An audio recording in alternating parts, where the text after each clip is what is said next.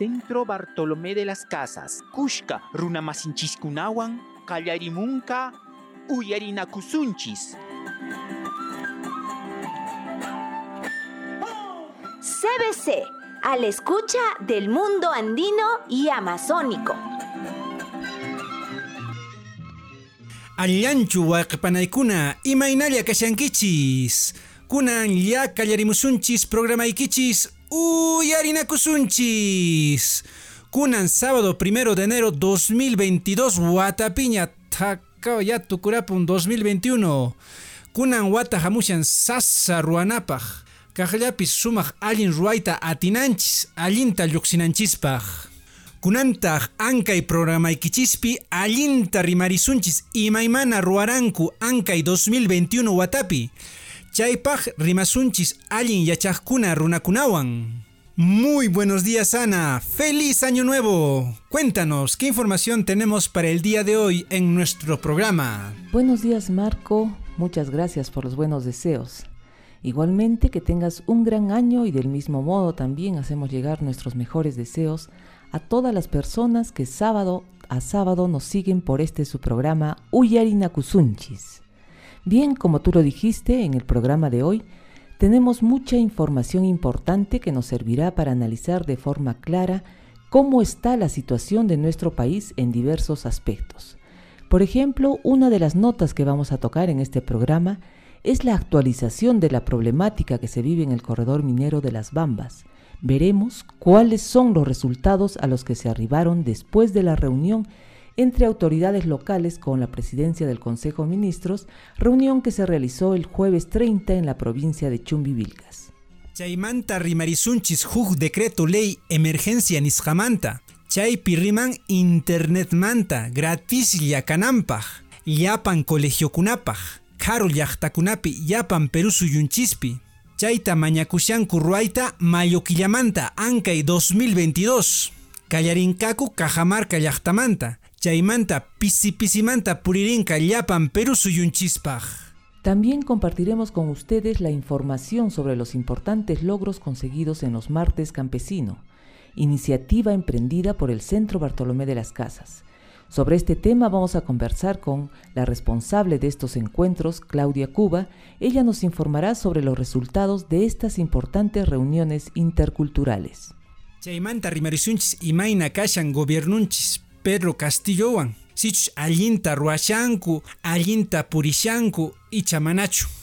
Imayna kashan ancha inestabilidad política. Chay umallik kamachiskunamanta. Chaypi investigashanku presidente Pedro Castillo, Callarinninmanta, Julio Quillamanta Pacha, hasta Kunnan Punchaucama. Igualmente vamos a tener un informe sobre las cifras del COVID en la región Cusco.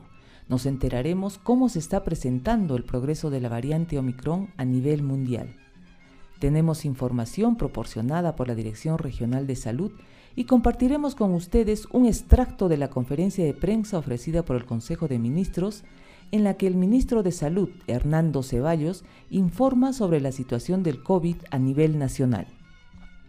Wow, que kuna panaykuna ña rimarishanku imaymana kanka ankay 2022 sich wawakuna waynakuna kutinkaku colegiokunaman otaq pisipisimanta kutinkaku marzo killamanta. Sobre eso conversamos con la especialista en pedagogía Zulem Bello. Igualmente vamos a conocer en este programa el trabajo que se viene desarrollando con los comunicadores sociales rurales, iniciativa que es impulsada por el Centro Bartolomé de las Casas. Escucharemos al responsable de este trabajo, nuestro colega Marco Arcadio Quispe.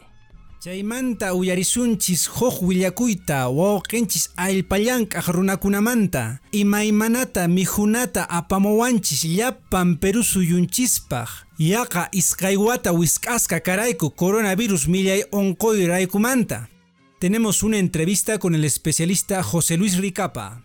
Y en nuestro segmento Voces de Mujer vamos a escuchar la importancia de la Ley 3364 Ley para prevenir, sancionar y erradicar la violencia contra la mujer. Al respecto conversaremos con Ligia Alencastre, especialista en temas de género.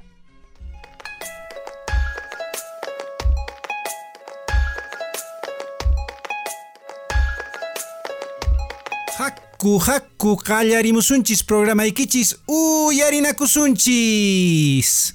Qallarinapaq rimarisunchis ankay corredor minero raykumanta. Las Bambas apurimaq llaqtakunapi. Chaypi awkanakuy kasharan. Chayman chayaranku umalliq autoridadkuna presidencia del Consejo de Ministros kunawan. Chaypi comunerokuna rimaranku amaña hark'ankaku carretera ñanta. Sichus rimanakuy kanka. Escuchemos el siguiente informe. El estadio de la comunidad de Guaniquiri, de la provincia de Chumivilcas, sirvió de escenario para el desarrollo de la mesa de diálogo entre los representantes de las comunidades del corredor minero de Las Bambas con las autoridades de la presidencia del Consejo de Ministros, reunión que fue encabezada por la Premier Mirda Vázquez. Luego de varias horas de trabajo se llegaron a 11 acuerdos que presentamos a continuación. En primer lugar, se acordó que el Estado ratifica el presupuesto para el saneamiento físico legal de la vía, para luego continuar con el asfaltado y el mantenimiento del corredor vial. En segundo lugar, el Ministerio de Transportes y Comunicaciones ofrece la posibilidad de involucrar a las comunidades del corredor vial de Chumbivilcas en el mantenimiento de vías vecinales y caminos de herradura. Como tercer punto, la empresa Las Bambas ofreció entregar el mantenimiento de la vía que corresponde al tramo de las comunidades de Chumbivilcas a un consorcio que sea conformado por empresas comunales de la provincia de Chumbivilcas. El cuarto punto indica que las comunidades del corredor vial serán consideradas como áreas de influencia directa y el MINAM, a través de la OEFA y el SENACE, comunicarán y harán seguimiento a la modificatoria de los estudios de impacto ambiental. Y la empresa, Las Bambas, se comprometió a considerar a las comunidades como área de interés social y ambiental, lo que implica que podrán invertir en proyectos de desarrollo social en dichas comunidades. El quinto punto determina la inclusión de las comunidades en la cadena de valor de la empresa, pero este tema todavía será tratado en reuniones posteriores. Como sexto punto, el Ministerio de Justicia, mediante la Dirección de Defensa Pública, ratifican su compromiso de brindar acompañamiento legal a los denunciados en el marco de los conflictos sociales a fin de buscar su archivamiento. En el punto número 7, el Ministerio de Justicia y la Presidencia del Consejo de Ministros coordinarán con el Ministerio del Interior la posibilidad de no impulsar denuncias contra algunos dirigentes sociales de las comunidades del corredor vial. Como octavo punto se determinó que el Viceministerio de Electricidad priorizará los requerimientos de las comunidades sobre sus requerimientos de electrificación rural. Como noveno punto, se determinó que en posteriores reuniones se evaluará el tratamiento de áreas especiales para las comunidades del corredor vial. En el décimo punto, las partes acordaron continuar con las reuniones de los subgrupos de trabajo los días 18 y 19 de enero, estas reuniones deberán tener carácter resolutivo a fin de lograr acuerdos definitivos. Y como punto número 11, las comunidades decidieron continuar las negociaciones sin medidas de fuerza, es decir, se levante el paro mientras sigan las negociaciones.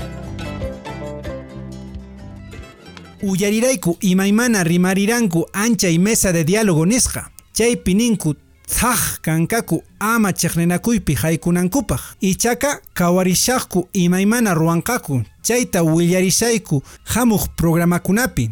Ankay programaykichis uyarinakusunchis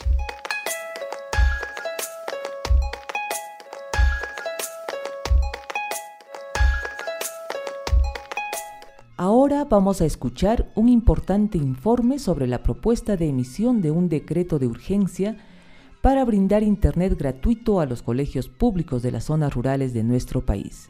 Escuchemos esta información.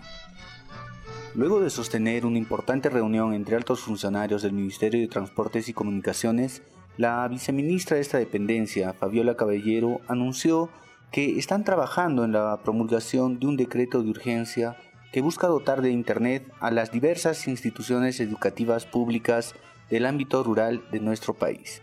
La información proporcionada a través de la cuenta de Twitter de la viceministra Caballero indica que la intención de este decreto es la de acortar las brechas de conectividad que existen actualmente entre los colegios rurales y las zonas urbanas.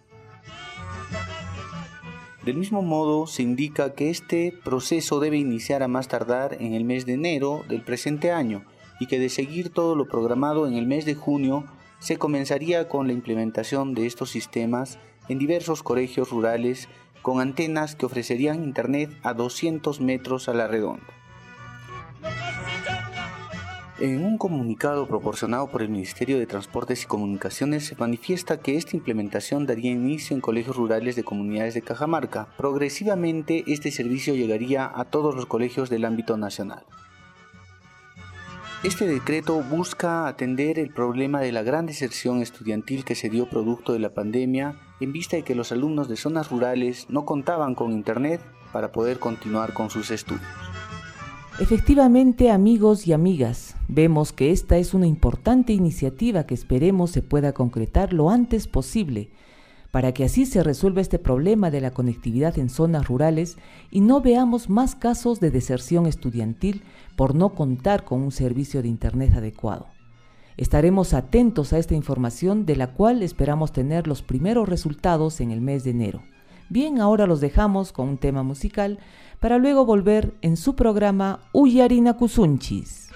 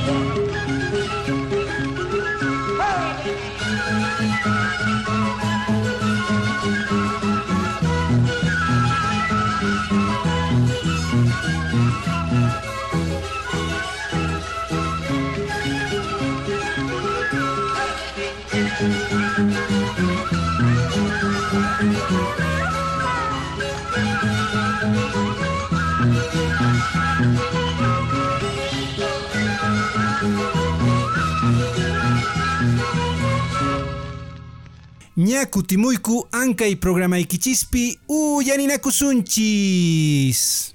Kunantaq uyarimusunchis pananchista Claudia Cuba. Pay purichin martes campesino. Chaymi huk.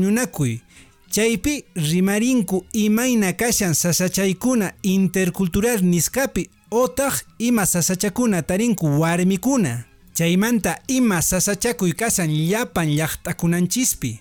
Haku Uyarimusun. Desde hace mucho tiempo en el espacio de la Casa Campesina funciona como una línea de acción que ha implementado de animación campesina. Y dentro de animación campesina está el diálogo de los más campesinos. Es un foro que promueve el diálogo intercultural a partir de la historia de los pueblos que se han desarrollado ¿no? en este año. Y además no solo eso, sino se desarrolla, se reflexiona, se analiza ¿no? sobre la problemática de las comunidades campesinas. Y con el objetivo de visibilizar y colocar en agenda pública para construir un país inclusivo y democrático. Se han desarrollado mm, a través de esta plataforma virtual Antes se hacía en forma presencial. Eh, a partir de esta pandemia, pues se desarrolla a nivel virtual. Este año hemos estado conversando también, por ejemplo, sobre el bicentenario y qué significado tiene para las comunidades.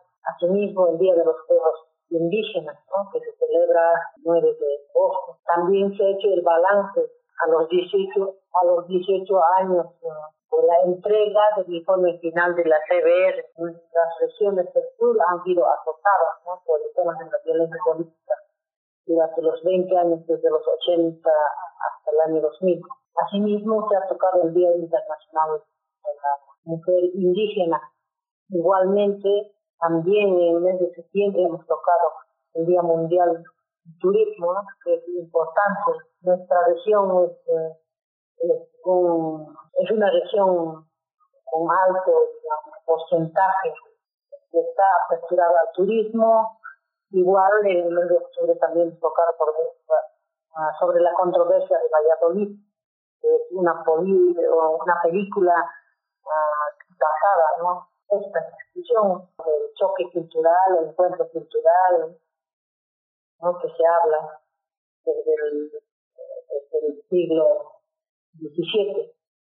Y igual, igualmente hemos hablado sobre el Ayamar Alquilla, eh, la celebración del Día de los Difuntos, que es muy fuerte en la región del sur y en sus comunidades. Asimismo, también hemos hablado sobre las acciones por el respeto de los derechos de las mujeres. Y también en el mes de diciembre, por, en el marco del, de la celebración del Día de los Derechos Humanos, hemos hablado de la salud uh, como derecho humano en territorios con actividades extractivas. Son temas que tocamos, está latente, digamos, problemáticas la Entonces es importante reflexionar, analizar, dialogar sobre estos aspectos para que nuestros um, hermanos y hermanas que están en las comunidades campesinas también puedan analizar ¿no? desde su realidad Mm, en 2022 mm, nosotros más bien lo que estamos pensando, en vista de que a través de, la plataforma virtual no ha llegado a las comunidades campesinas directamente, porque ellos tienen dificultades de, contar, digamos, con una conectividad como, como lo tenemos en la ciudad. Entonces, eh, hemos, eh, estamos pensando más bien hacer un extracto de los temas que hemos desarrollado, de, algunos temas muy, muy importantes, y una vez editado, llevarlos hacia las comunidades para reflexionar en, los propios territorios donde trabaja el tema. O que hemos generado nos sirvan como insumos para la construcción también de la agenda de la macrosur. Eso es lo que, intentamos. Porque estas reflexiones se hacen en el idioma quechua, ¿no? Queremos, queremos eh, no solo desde ahora, sino desde un inicio, se ha querido poner el uso oficial, digamos, del marcas campesino es su posicionamiento, poner en vigencia y también para luchar contra la discriminación pues, lingüística, porque muchos hermanos y hermanas de las comunidades todavía no, se sienten tan seguras o tan seguros de expresarse en quechua en cualquier espacio. Chaypi uyariku imayna ruwashanku, imayna rimarishanku, llaqtanchiskunapi, chayta rimarinku reunionkunapi, warmikunamanta, imaymana kawshashanku, quechua rimaqkunamanta, allpallankaqkunamanta, llapan llaqta runakunamanta, Chay rimanakuymanta atinchis willaita imayna ruanchisman allinta ñawpaj purinapaj. Así es, amigos y amigas, esta es una importante información que nos sirve para empoderarnos y poder buscar soluciones a los principales problemas que nos aquejan. Bien, y ahora vamos a escuchar una crónica sobre los principales errores políticos cometidos por el presidente Pedro Castillo desde que asumió la presidencia. Desde el inicio de su gobierno, el presidente Pedro Castillo encontró a un país notoriamente dividido, tras ganar las elecciones con un reducido margen de tan solo 44 mil votos.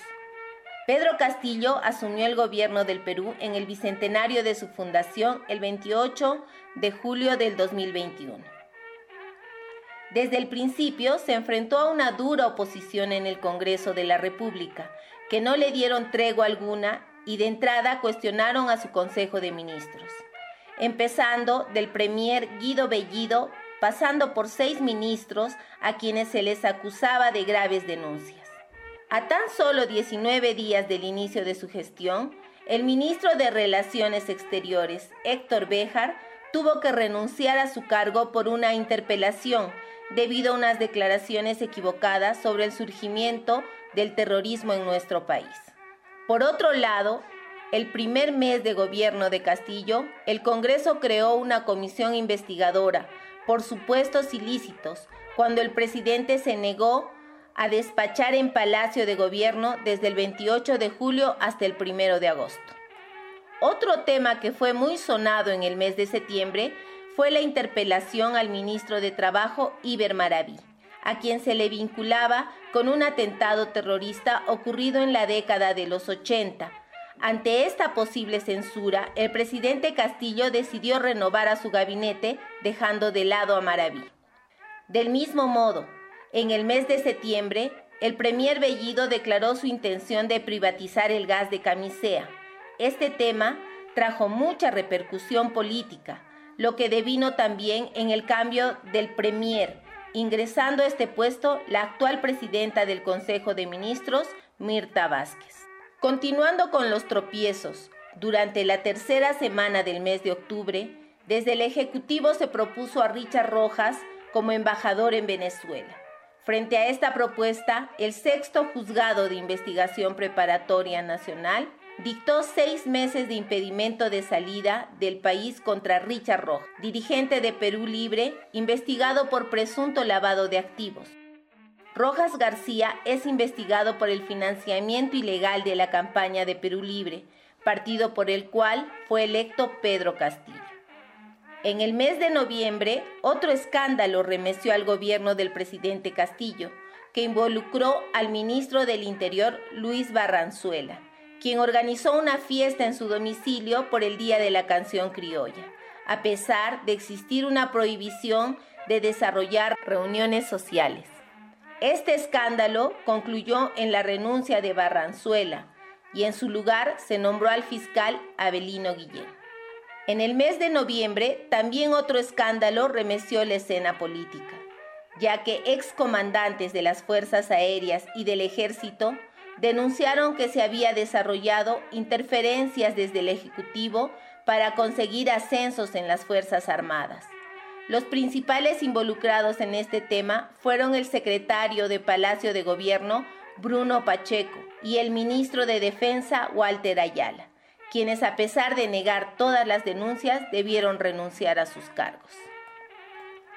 El mes de diciembre tampoco fue muy propicio para el presidente Castillo ya que se denunció que se habría reunido en reiteradas oportunidades con la empresaria Carelín López, empresaria que es investigada por haber ganado de forma irregular una licitación con el Estado, denuncia que también llega hasta el presidente Pedro Castillo.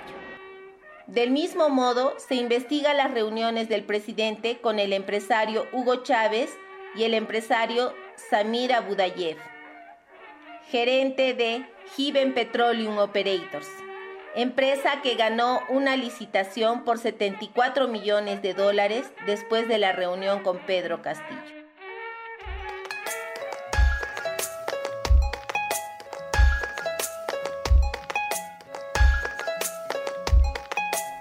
Kawsa waykakuna panaykuna kunantaq uyarimusunchis huk sumaq takita. Chaymanta kutimusunchis ankay programaykichiswan uyarinakusunchis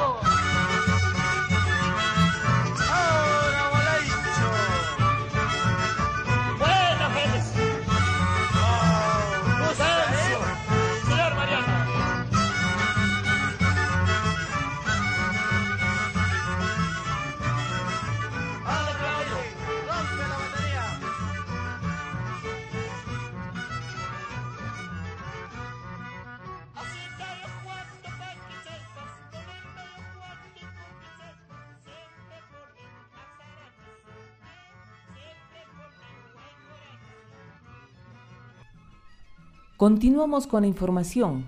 Ahora compartiremos con ustedes los datos proporcionados por la Dirección Regional de Salud de Cusco sobre el comportamiento del COVID-19 durante el año 2021. También escucharemos un extracto de las declaraciones del ministro de Salud, Hernando Ceballos, ofrecidas el día jueves en conferencia de prensa. Escuchemos. Durante todo el año 2021 en la región del Cusco se han registrado un total de 79.448 casos de COVID-19. El total de fallecidos llegó a 2.989 personas. Las provincias con mayor número de fallecidos en términos proporcionales son Cusco con 1.231 fallecidos y Canchis con 295 fallecidos, mientras que las provincias con menor número de fallecidos por la pandemia son Calca con 76 fallecidos y Espinar con 56 fallecidos.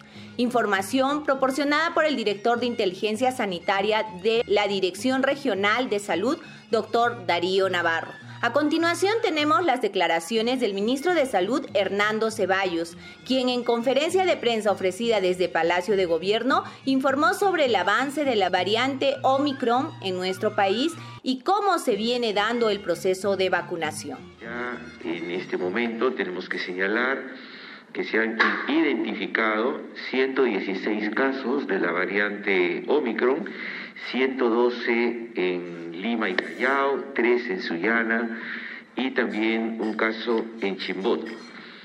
Sin embargo, en el caso de Lima y Callao, el 17% de los casos que se están presentando hasta ahora y que están siendo estudiados serían sospechosos de ser Omicron, lo cual eh, lo que indica además que tiene consonancia con el incremento de la positividad de las pruebas este, moleculares que se vienen dando en relación con el COVID. Es decir, sigue en ascenso ¿no? la, la cantidad de casos que tenemos en este momento, pero de manera moderada. ¿no?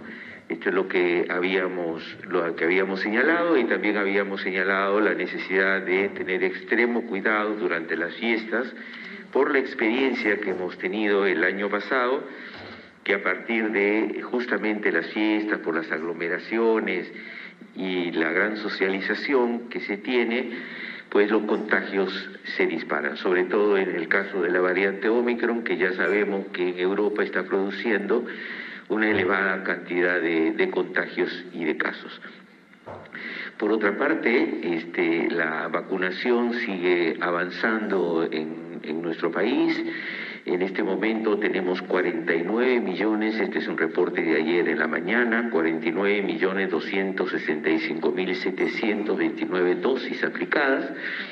Seguramente para mañana estaremos pasando ya este, los 50 millones de dosis aplicadas en nuestro país, este, de las cuales el 87% de la población peruana ya cuenta con una primera dosis y este, de lo cual significa 24 millones 493 mil dosis aplicadas y hasta el día de ayer el 76.5 cuenta con las dos dosis aplicadas. Nosotros seguimos este, trabajando, las brigadas van a trabajar de manera continua todo el día de hoy y todo el día de mañana porque eh, queremos llegar al objetivo del 80% de la población vacunada con las dos dosis. Esto nos daría una clara ventaja en la lucha por contener la pandemia en nuestro país.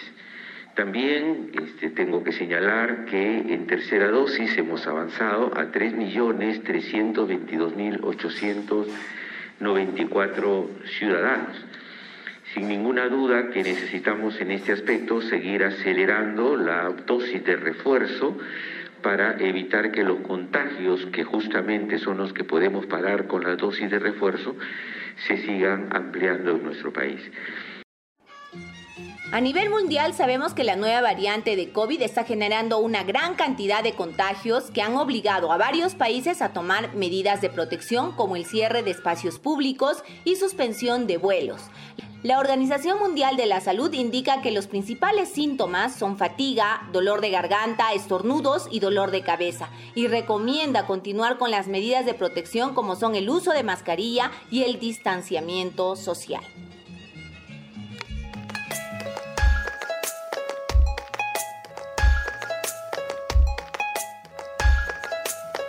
Kunanta rimarisunchis especialista en educación nisqa, paimi Zulem Bello, paimi khawariran imaina kutinkaku waynakuna sipaskuna colegiokunaman, sichus alinchu y chamanachu.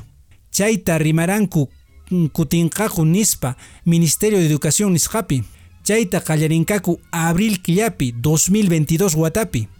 Llapan rinkaku hatun ciudadkunapi. Ichaqa pisipisimanta rinkaku wakin llaqtakunapi.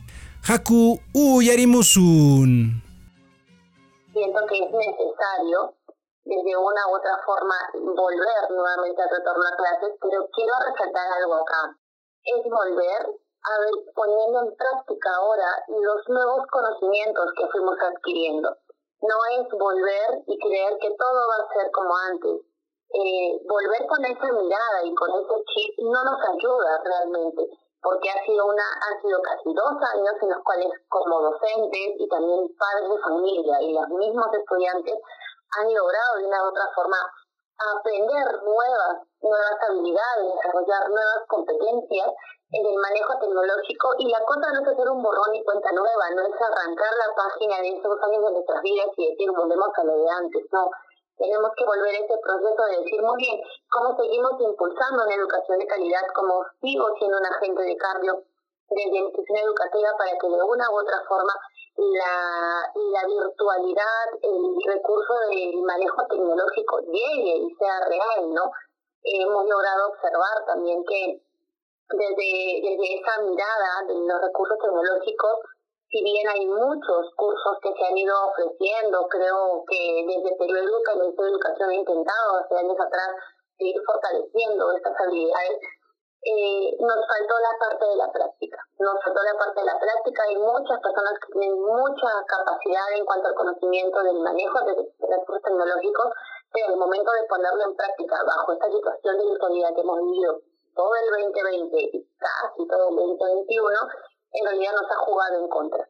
Entonces creo que es un momento ahora de seguir con esa nueva mirada de esta es una nueva normalidad, ahora tenemos que fusionar todo y lograr alcanzar eso. Eh, seguimos en muchas desventajas. Eh, y una de las grandes desventajas que tenemos es la, la ubicación geográfica que tenemos, ¿no? Hay una diversidad en cada una de las provincias de limitantes para que pueda llegar la tecnología en su totalidad, para seguir potenciando eso y de una u otra forma también hacer que, que nuestros, nuestros estudiantes eh, puedan ver el mundo como es. El mundo es globalizado, hay conexión.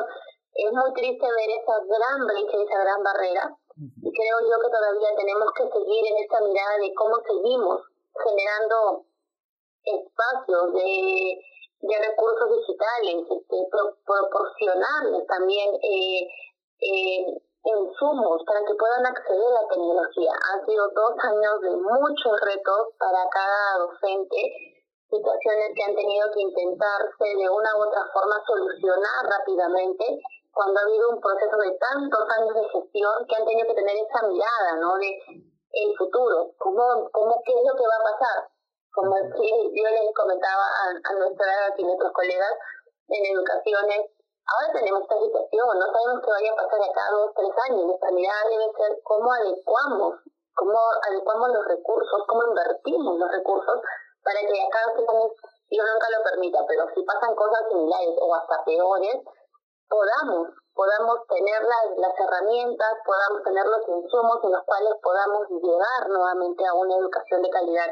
Si volvemos a la presencialidad, creo y pienso eh, desde mi mirada, es una nueva normalidad, es con una mirada de vuelvo a la presencialidad, les doy lo que necesitan aprender, desarrollo competencias, me voy empapando en el manejo de las competencias de mis estudiantes y logro hacer realidad el currículo nacional.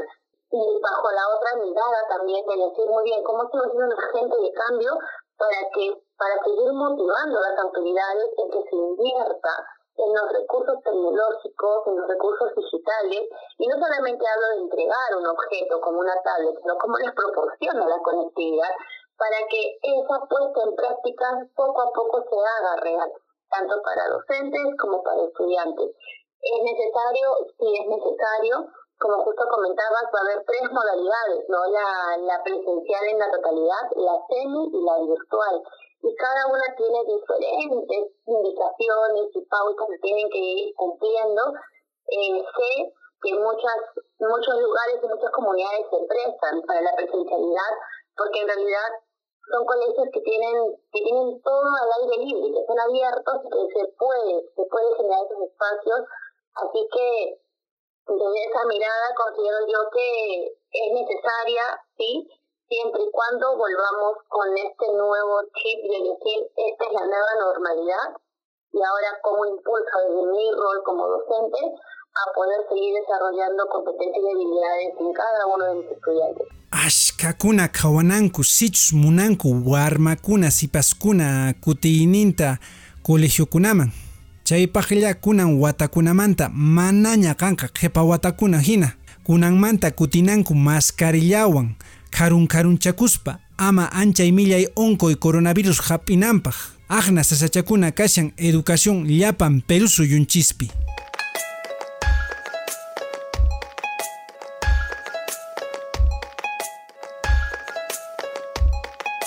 Continuamos con el programa Amigos y Amigas. Ahora escucharemos una entrevista a nuestro colega Marco Arcadio Quispe, quien nos habla sobre el importante trabajo que se ha desarrollado desde el Centro Bartolomé de las Casas con los comunicadores rurales, con quienes se está construyendo una red de información que es de gran importancia para el desarrollo desde la perspectiva de la comunicación para el desarrollo. Escuchemos la entrevista. Eh, uno de los objetivos principales de la formación de comunicadores rurales con enfoque en comunicación para el desarrollo que podamos eh, capacitar a los comuneros, estudiantes, personas en comunidades rurales, en distritos, en provincias, para que puedan brindar, para que puedan procesar información que sirva a las personas, que sirva a los comuneros, información que contribuya, eh, no solo que informe, sino que también capacite información que pueda ser útil no solo para temas específicos, sino para la vida diaria. Dentro de esto, eh, eh, también se han fortalecido sus capacidades, temas técnicos, en procesamiento de audio, de video a nivel básico y también algo de fotografía. juntamos todos, estos elementos, eh, se realizó una serie de talleres virtuales eh, con comuneros de, Puno, de Abancay, de Apurímac eh, y también Cusco. Eh, aproximadamente unas 14 personas, como dije anteriormente, de diferentes zonas. Básicamente, en el procesamiento del, curso, en elaboración y todo, empezamos en el 2021. Empezamos este, por noviembre, hemos tenido 12 sesiones en las cuales, como mencioné antes, eh, se han fortalecido las capacidades de los comunicadores. Pretendemos sacar una segunda etapa para poder sumar más comunicadores. Ahora en el 2022, ahora que empezamos, para lo cual queremos, uno, pulir nuestras herramientas de capacitación. Ya de una vez creo que se pueden plantear talleres presenciales con todas las medidas de seguridad y con todos los protocolos frente al COVID-19. Más que todo, hacer un eh, acompañamiento constante, porque este trabajo no es simplemente de capacitar a los comuneros y dejarlo ahí. Es básicamente hacer seguimiento, animarlos, eh, mostrarles constantemente las oportunidades, eh, apoyarlos en los desafíos que enfrenten para que finalmente, una vez fortalecidos y capacitados, podamos crear una red de comunicadores rurales. Eh, si bien ya hay una ya hay redes de comunicadores rurales, esto no, no, no se pretende que digamos que creemos una nueva red, sino que también se sume. Y si hay redes así también que podamos apoyar, sumar y que de verdad, de verdad sea una eh, una participación constante de todas las personas que están en las zonas rurales, y que podamos producir información de calidad para todos y todas, que para todos y todas y que realmente podamos llegar a, o podamos hablar realmente de una comunicación para el desarrollo. Tenemos mayormente un público quechohablante, eh, pero también tenemos un público capacitados que son de Puno, incluso eh, hay un par de compañeros que solo hablan español y de Aymara. Así que ahí siempre, digamos, eh, de todas maneras queremos que sea, o es un espacio bilingüe, sobre todo para animar a los participantes y claro, a veces hablamos en, español y también en, en quechua, desearía también que pudiésemos hablar en aymara, pero bueno, eh, ojalá se dé la oportunidad ahí.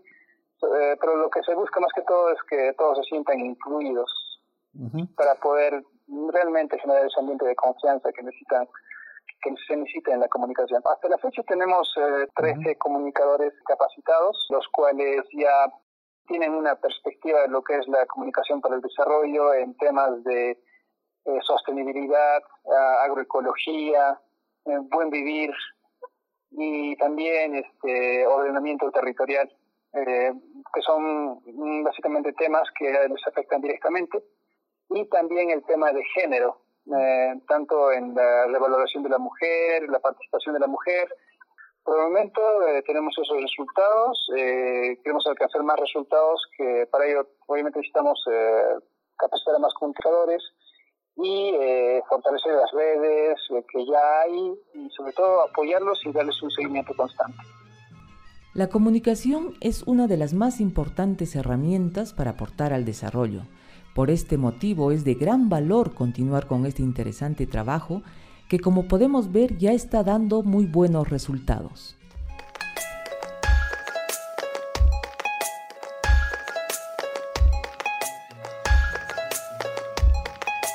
Kaipi Kashaiku Kallarispa Ankay Wata 2022. Kunantaq nisunchis añay sulpay allpallankaqkunapaq paykunaqa llank'ariranku mana mijuna pisiyananpaq ankay millay onkoy coronavirus manta. ankay programaykichismanta napayukuyku llapan allpallankaqkuna uywa michiqkuna chaymanta rimarinka huk experto. Comunidades campesinas paymi José Luis Ricapa haku uyarimusunchis eh en el marco de la crisis sanitaria, definitivamente los compañeros, las compañeras campesinos, campesinas, con la labor de producción mediante la agricultura familiar, la agricultura familiar comunitaria, sobre todo, efectivamente, pues este, han ayudado a sobrellevar eh, la situación eh, de restricciones, de acceso a alimentos, también de eh, la afectación en, en cuanto a los ingresos económicos en general de la población, pero específicamente pues en sus comunidades, ¿no? Este, como sabemos, y es un dato bastante conocido, ¿no? La agricultura familiar eh, campesina, comunitaria, sustenta en aproximadamente el 70% de, de la canasta básica de alimentos que se consume en, el país, ¿no? Entonces, este, en ese sentido, eh, los compañeros, las compañeras campesinos, campesinas han podido, pues, este, garantizar una provisión de alimentos en este tiempo de crisis sanitaria. Si bien han habido otras otras limitaciones, como el tema de los accesos, de poder hacer llegar los alimentos efectivamente, sobre todo a las grandes ciudades, eh, a nivel de comunidades rurales, pues de alguna manera esto se veía eh, se veía garantizada ¿no? la, la, posibilidad de, tener un alimento eh, sano, en muchos casos, no un alimento más nutritivo. ¿no? Veíamos, por otro lado, como en el mismo marco de la crisis sanitaria, más bien las este, empresas agroindustriales, las corporaciones de producción de alimentos procesados, envasados, eh, lamentablemente se, se, prestaron incluso para algunos juegos de especulación, también combinándolo con la situación política que vive el país, ¿no? Entonces, eh, y los que padecían esta situación han sido más efectivamente pues las, las urbes, ¿no? Los, las, las poblaciones que habitan las ciudades que sí tenían que enfrentar esta situación de acceso a alimentos este, con precios elevados, o, que pasaban por, por situaciones de especulación, ¿no? A diferencia de pequeñas poblaciones que dentro de todo, dentro de todas estas restricciones y limitaciones, pues podían garantizar un, un acceso justo a alimentos, ¿no? Y sostenible. Ankay programa ikichismanta, uyarinakusunchis napayukuyku llapan allpallank'aqkuna, uywamichiqkuna, llank'ayninkunamantarayku mana pisyaranchu mihunakunata nitaq wicharapunku presyunta paykunaqa sapa wata hina riwaranku sacrificio llapanchispaq chaymanta niyku añay wayqipanaykuna. Kunantaq uyarimusunchis huk takita. Chaymanta kutirimusunchis programaykichiswan uyarinakusunchis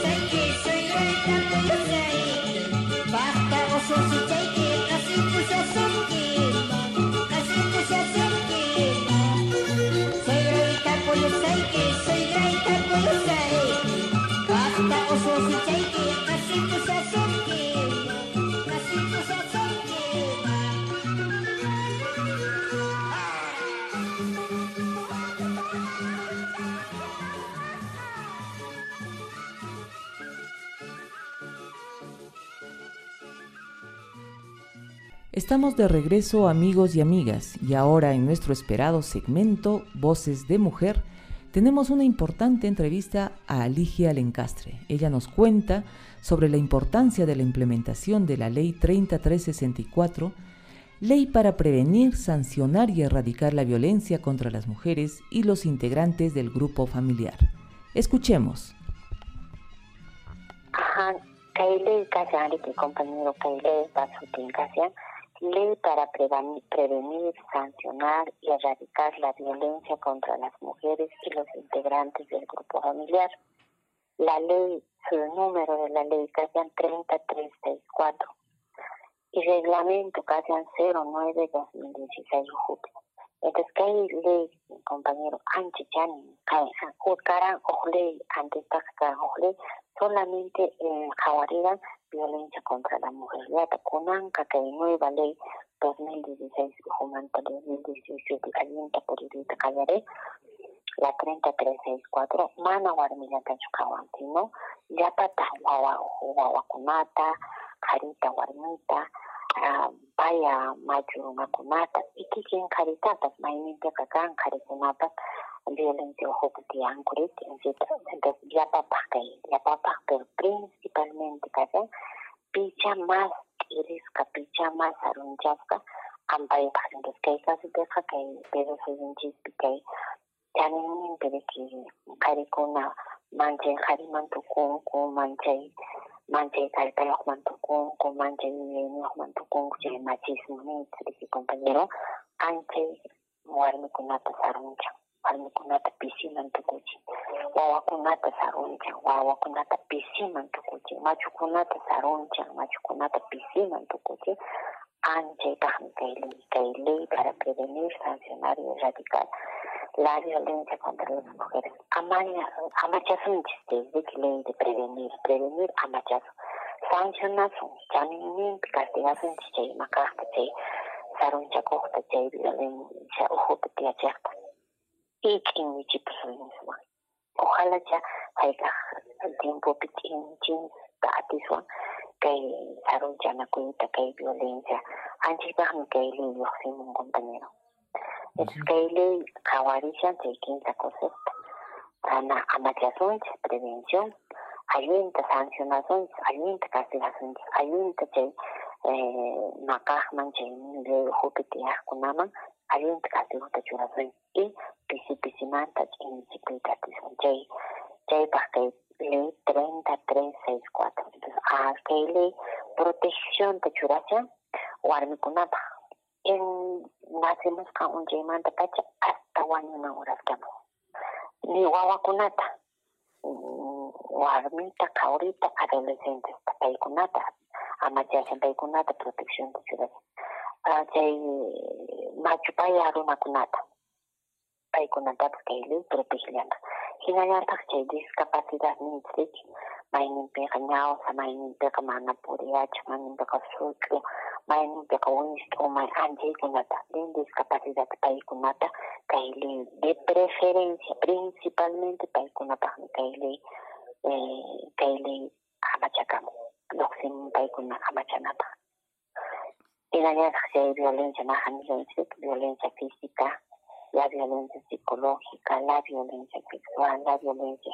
um, económica. ¿eh? Y mana chaylacho, compañeros, sino chunka sohtayo uh, modalidades de violencia tan kaile kawan.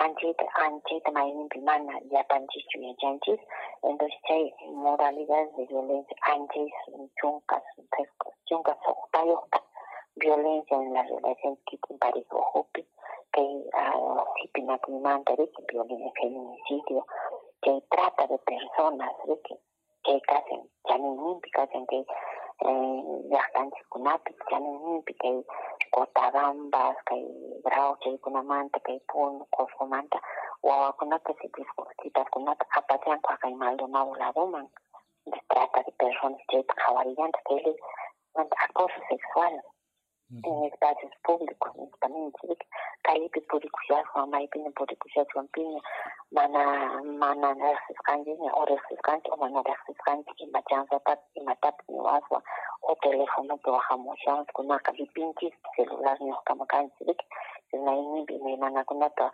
chaskillanchik anchaytapis qhawanchaytapis denunciayta pilwaman ruwan na kikin hospital ujukunapi mayninpi rikikan compañero violencia obstétrica chaykunatapas chaymanta esterilización forzada kay fujimoraq tiempopi chay ruwakuran kaypi kay ley hostigamiento sexual chayta qhawallanta acoso político mayninpi na autoridadman chayarunku warmikuna peón de Kikikin, um, alcalde Kikin, na Yankakuna, o Kikin regidor Mazinkuna, en la fatidez, kayan na regidor Kumatcheita, Kamaranta, que Shinaya Kawarin violencia en conflicto social, Kunan, que movilización Hukunapi, y e compañeros Kaya, marcha Kunapi, y e Matanya Warmi Kunata, Ruawarwan, Ankeiwan, defendikuitativo. Violencia en conflictos armados sitios, urawatakunata yaranchik kay violencia ujupiriki compañeros de sendero dominarse como hasta kawsaypi kawsachiwaranchik mana karanchu ley directamente protección warmikunapa kunanqa kay ley kanqa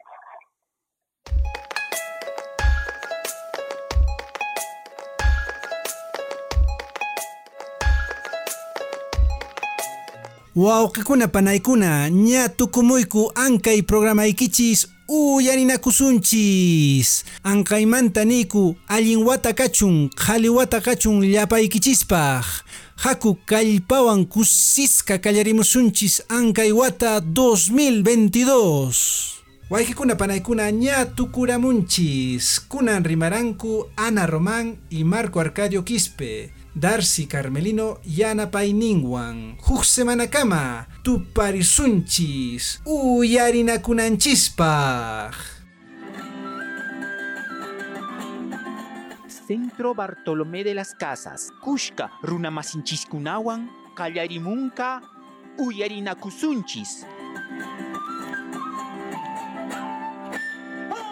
CBC, a la escucha del mundo andino y amazónico. Este programa ha sido producido con el apoyo financiero de la Unión Europea.